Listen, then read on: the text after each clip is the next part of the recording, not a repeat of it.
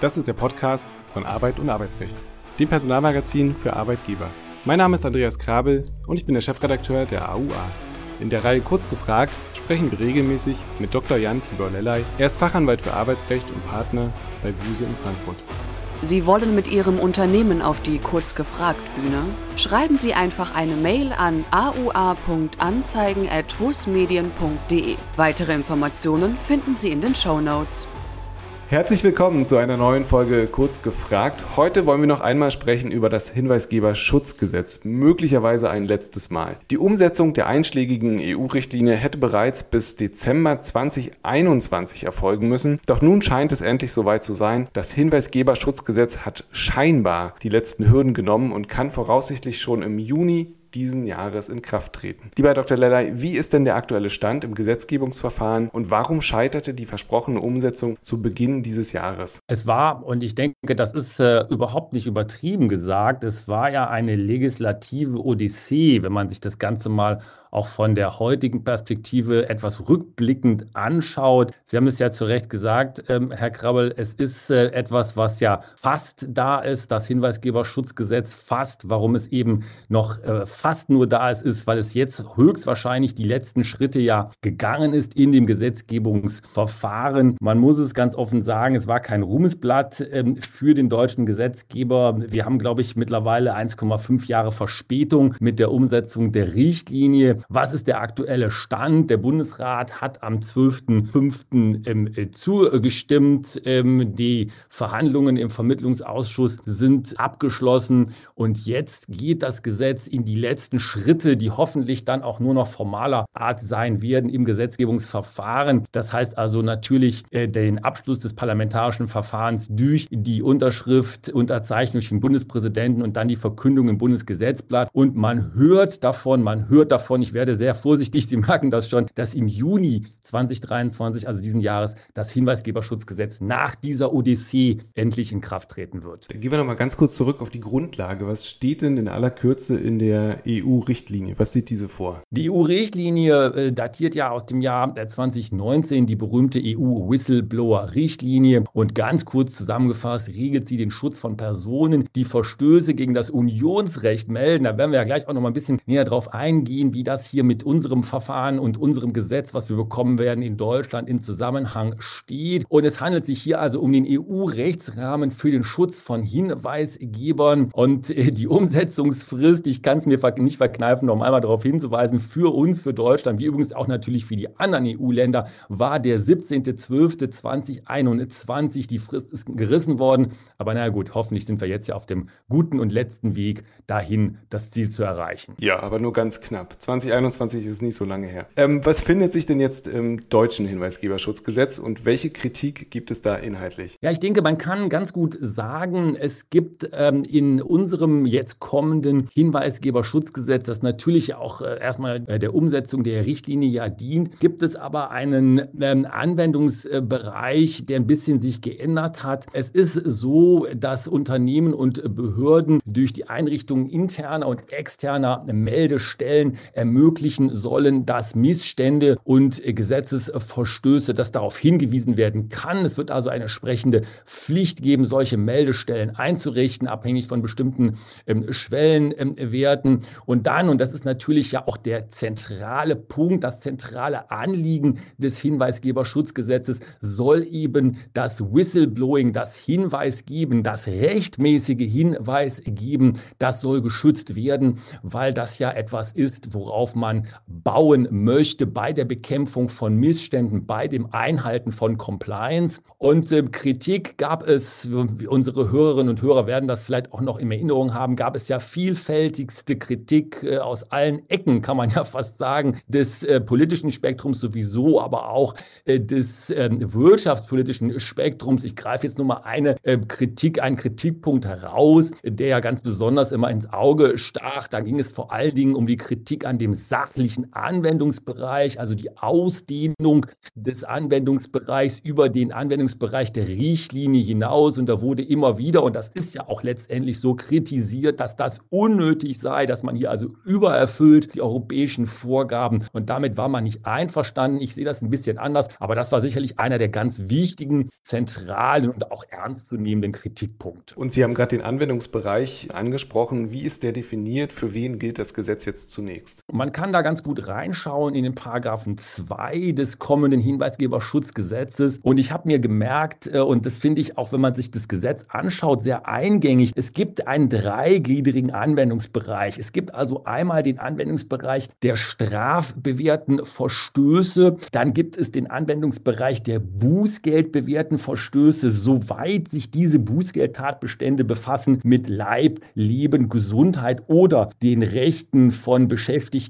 oder Beschäftigtenvertretungsorganen. Und dann gibt es einen ganz großen weiteren Anwendungsbereich, also groß vor allen Dingen das, was er so einnimmt im Gesetz. Das sind nämlich die ausgewählten Bereiche, ähm, die sich auch äh, sehr stark ergeben aus der EU-Richtlinie. Und da greife ich mal so ein bisschen ähm, auch beispielhaft heraus, den Bereich Geldwäsche, den Bereich Umweltschutz oder auch den Bereich Privatsphäre, also Schutz der Privatsphäre in der elektronischen Kommunikation. Und äh, dann guckt man am besten, wenn wir über den Anwendungsbereich sprechen, nochmal ganz kurz auch rein in den Paragraphen 1 Hinweisgeberschutzgesetz. Da steht dann nämlich drin, dass der Schutz von natürlichen Personen geregelt wird, die im Zusammenhang mit der beruflichen Tätigkeit oder im Vorfeld Informationen über Verstöße erlangt haben und diese eben an die Meldestellen melden oder weitergeben. Das sind die sogenannten hinweisgebenden Personen. Das sind die Whistleblower, um die es hier ja in dem Gesetz auch vorrangig geht. Und eben jede Meldestellen sind natürlich zentral bei der ganzen Geschichte. Was hat es mit diesen auf sich? Worin liegt der Unterschied zwischen der externen und der internen Variante und vor allem welche ist vorzugswürdig? Richtig, Herr Grabel, das ist ja auch eine ganz große Diskussion gewesen, wie es denn zu Organisationsentscheidungen hier kommen soll bezüglich der Meldestellen, also wie das organisiert äh, werden ähm, soll. Ähm, und ähm, jetzt ist es eben so, dass, äh, das kann man in Paragraphen 7 des Gesetzes Absatz 1 nachlesen, äh, dass jetzt ähm, es äh, so sein soll, dass die ähm, Meldungen der, bei den internen Meldestellen bevorzugt werden sollen, wenn, und so sagt es der ähm, jetzt aktuelle Stand, etwas, man muss fast auch sagen, schwammig, wenn intern wirksam gegen den Verstoß vorgegangen werden kann und keine Repressalien zu befürchten äh, sind. Da ist also jetzt im Gesetz, und das war ja auch einer der großen Streitpunkte bis zuletzt, dieser äh, untechnisch gesprochen Vorrang der internen Meldestelle reingeschrieben worden. Und damit ist dieser Streit dann auch entschieden in dieser jetzt aktuellen Fassung des Gesetzes. Und ein weiteres zentrales Gut bei dem ganzen Thema ist natürlich die Anonymität. Wieso war und ist sie so präsent und so wichtig? Ich denke, da muss man vor allen Dingen mal einen Schritt zurücktreten und sagen, wie stellt man sich den anonymen Hinweisgeberschutz vor oder vielleicht sogar umgekehrt gefragt, wie stellt man sich effektiven Hinweisgeberschutz vor, der nicht anonym ist? Und das war ja auch der große Kritikpunkt, wo gesagt wurde, naja, wenn die Anonymität nicht gewährleistet ist, dann ist das im Grunde genommen der große Hemmschuh für die Whistleblower, für die Hinweisgeber, denn nur im Schutze der Anonymität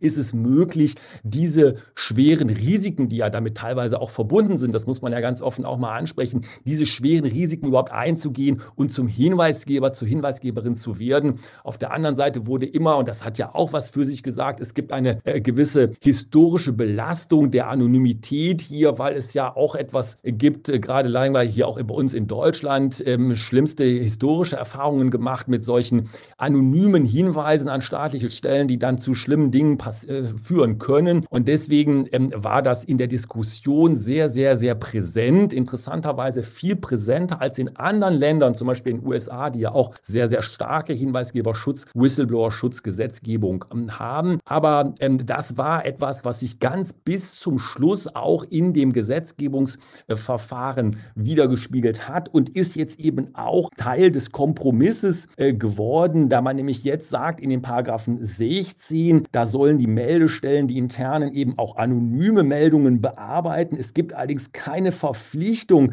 die Kanäle so zu gestalten, dass anonyme Meldungen möglich sind. Also ein klassischer Kompromiss, der einen Mittelweg versucht. Man wird sehen, wie sich das in der Praxis auswirkt, aber da sieht man, wie präsent und wichtig das Thema Thema Anonymität bis zum Schluss im Gesetzgebungsverfahren eben wahr. Ja, ganz genau. Da sind wir gespannt, wie sich das dann in der Praxis ja, darstellt letztlich. Und auch genau dieser Blick in die Praxis ist natürlich spannend bei der Frage, wie man Falschmeldungen am Ende des Tages eigentlich abwehren kann. Absolut richtig. Ich halte das auch für einen ganz, ganz wichtigen Punkt und übrigens auch einen Punkt, der mir sehr gut gefallen hat an der Weiterentwicklung des Gesetzgebungsverfahrens bzw. des Gesetzes, Entwurf des Gesetzes durch unsere aktuelle Bundesregierung. Das war ja vorher ein bisschen unterbelichtet, muss man ganz offen sagen. Aber da denke ich, hat ja unsere jetzige Bundesregierung eine richtige Weichenstellung auch vollzogen. Denn in Paragraph 38 des Gesetzes wird es ja jetzt so sein, dass hinweisgebende Personen zum Schadensersatz verpflichtet sind, wenn sich aus einer vorsätzlichen oder grob fahrlässigen Falschmeldung äh, da Schäden ergeben. Das ist ein meiner Meinung nach ganz, ganz wichtiges Signal an diejenigen, die glauben, naja, ich mache mal gerade so eine Meldung und dann werden wir mal schauen, was dabei rauskommt. Das ist nicht so, das ist ernst zu nehmen. Man muss sich also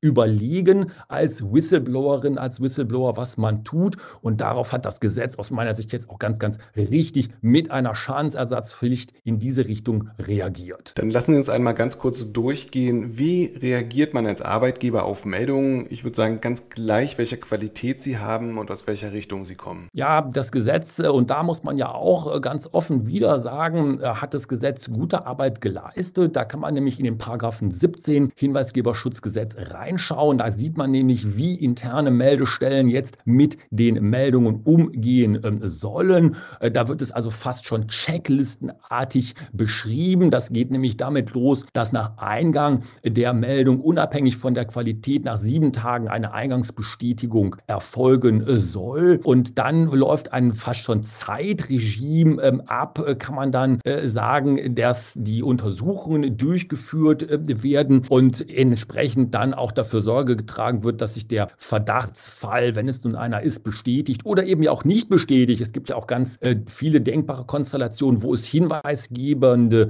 äh, Vorgänge oder hinweisgebende Personen gibt, die etwas mitteilen, aber dann sich herausstellt, dass es sich nicht um einen Verstoß handelt. Das muss ja auch gar nicht böswillig sein. Das kann ja auch ein Irrtum sein, man hat was falsch gesehen. Das wird da in diesem Paragraph 17 sehr, sehr gut aus meiner Sicht beschrieben und endet dann eben tatsächlich damit, dass man eine Rückmeldung äh, bekommt ähm, mit äh, dem über den Abschluss des Verfahrens, also eine sehr, sehr durchstrukturierte Vorgehensweise, die das Gesetz vorgibt. Und wir haben ja kurz schon angesprochen, dass die Menschen, die absichtlich Falschmeldungen verbreiten, mit Sanktionen rechnen müssen. Was aber muss jetzt der Arbeitgeber auf der anderen Seite jetzt noch schnell in die Wege leiten, um nicht selbst in die Bußgeldfalle zu tappen? Ja, der wichtige Punkt ist eben jetzt der, und da denke ich, haben ja, wenn ich da so unsere Hörerinnen und Hörer mir vorstelle, äh, sicherlich alle schon den Schuss im wahrsten Sinne des Wortes gehört. Man muss sich jetzt natürlich ganz schnell anschauen, falle ich unter diejenigen, die da die Meldestelle einrichten müssen. Äh, und dann muss ich das eben äh, tun. Es ist äh, meiner Meinung nach nach wie vor die Best Practice, dass man mit digitalen Systemen arbeitet. Da werden ganz, ganz viele Systeme am Markt angeboten. Die sind auch sehr, sehr kostengünstig mittlerweile, weil es eben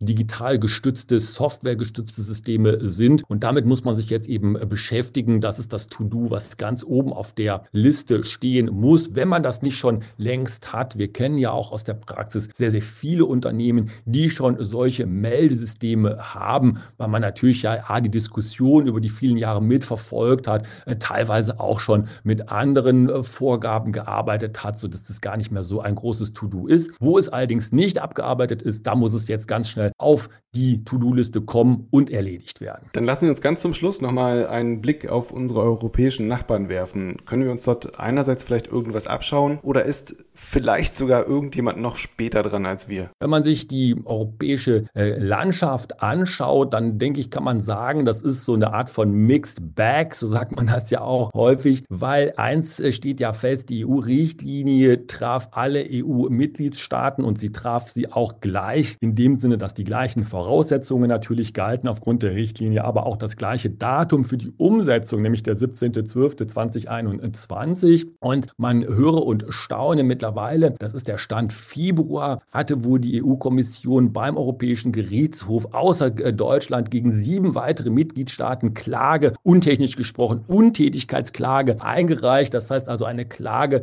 Warum? Weil diese sieben Mitgliedstaaten es genauso wie Deutschland bisher versäumt hatten, die Richtlinie fristgemäß umzusetzen. Es gibt allerdings auch, und deswegen ist es meiner Meinung nach eine Mixed Bag, es gibt auch in Europa die Tendenz, natürlich die Richtlinie A fristgemäß umzusetzen. Also, also es gibt also durchaus auch Mitgliedstaaten, die halten sich an die Regeln. Und dann, und das ist auch ein ganz wichtiger Punkt, denke ich, auch eine Tendenz dahingehend, über die Richtlinie hinaus umzusetzen. Also das, was hier auch bei uns passiert ist, also den Hinweisgeberschutz noch zu verstärken, auszudehnen, auch den Anwendungsbereich auszudehnen. Zum Beispiel ähm, hat man das in Österreich getan in die Richtung Korruptionsdelikten und andererseits auch eine Tendenz, unabhängige Meldestellen zentral einzurichten, unabhängig von der Größe. Das sieht man in Frankreich oder auch in Dänemark. Das heißt also, es gibt unterschiedliche Ansätze in der EU und hier wird sich sicherlich auch das eine oder andere Interessante noch ergeben in den nächsten Jahren, wenn man da so die Wirksamkeit der unterschiedlichen Umsetzungsgesetze miteinander vergleicht. Das wird sicherlich nochmal spannend. Ganz herzlichen Dank für diesen Überblick, lieber Dr. Lellay. Wir hören uns beim nächsten Mal. Tschüss, bis dahin. Dankeschön, tschüss. In einer Welt, in der die Arbeit nicht mehr nur an einem Ort stattfindet, sollte es auch möglich sein, mobilen Lesestoff zu haben. Jetzt die AUA im digitalen Abo testen. Weitere Informationen finden Sie in der Folgenbeschreibung.